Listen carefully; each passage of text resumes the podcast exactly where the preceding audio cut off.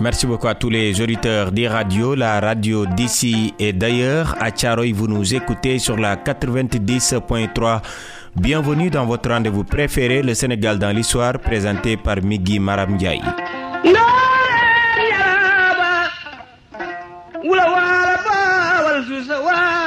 Votre rendez-vous avec l'histoire retrace dans ce numéro le parcours d'Amadou Diallo.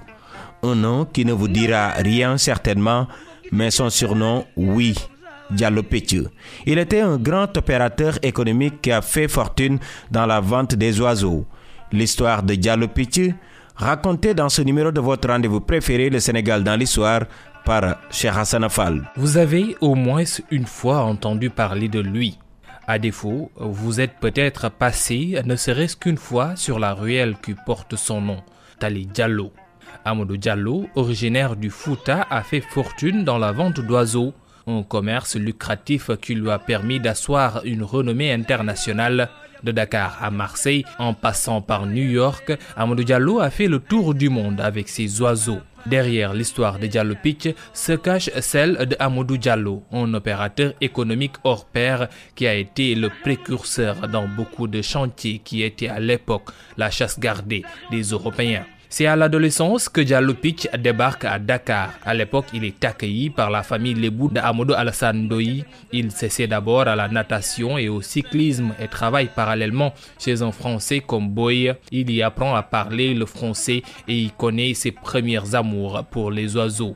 Chez son patron, le jeune Foutanké remarque l'admiration que les Occidentaux ont pour les oiseaux. Il flaire le bon filon et décide d'aller attraper des oiseaux pour les revendre aux Européens. Diallo Pitch, sans le savoir, se lance sur un chantier qui va asseoir sa renommée.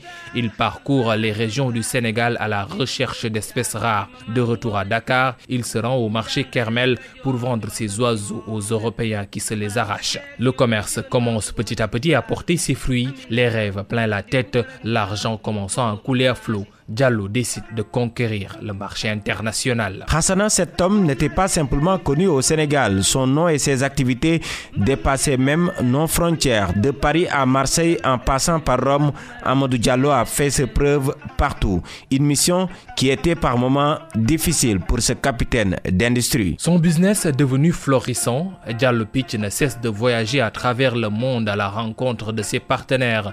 L'activité de l'homme suscite un intérêt même chez le président président poète Léopold Sédar Senghor qui a eu écho de ce foutanqué qui a séduit l'Europe. Le chef de l'État décide alors d'aller visiter l'oiseillerie à Tiaroye. Après sa visite, Senghor est devenu admiratif et émerveillé par ce trésor. Alors, tous les week-ends, lorsqu'il allait à Popongine, il passe d'abord avec sa famille admirer les oiseaux avant de continuer sa route. Des obstacles et des crocs en jambes, Diallo Pitch en a subi de la part des Toubap qui contrôlaient le secteur de la pêche au Sénégal en cette période avec une flotte riche de 14 bateaux de pêche et de deux bateaux de transport maritime. Amadou Diallo s'impose aussi à travers sa société de pêche sénégalaise. Les Européens désabusés multipliaient les coups bas. Sa production est boycottée, lui comme pour les nargués, aligner les succès, allant même jusqu'à se payer le luxe de diversifier encore ses activités en se lançant dans l'horticulture. Chaque obstacle est un défi pour Diallo Pitch qui n'a jamais voulu baisser les bras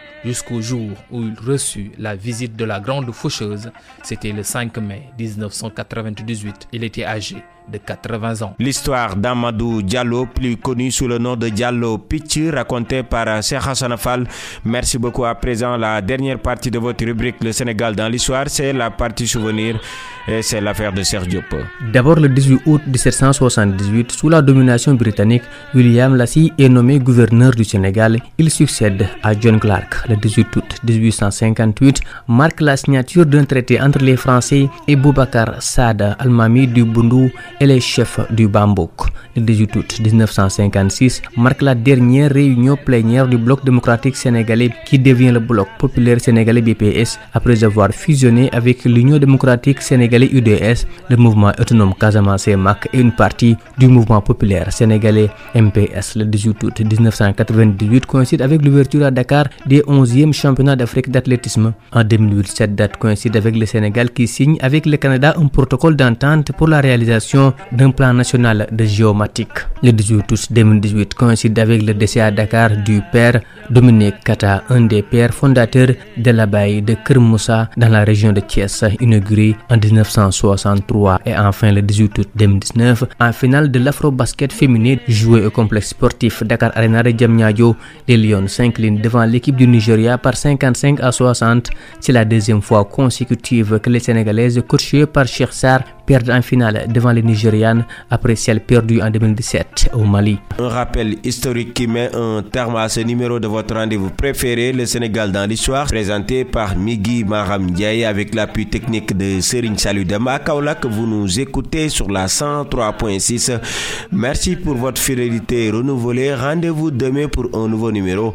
Mais d'ici là, restez fidèles au programme des radios, la radio d'ici et d'ailleurs.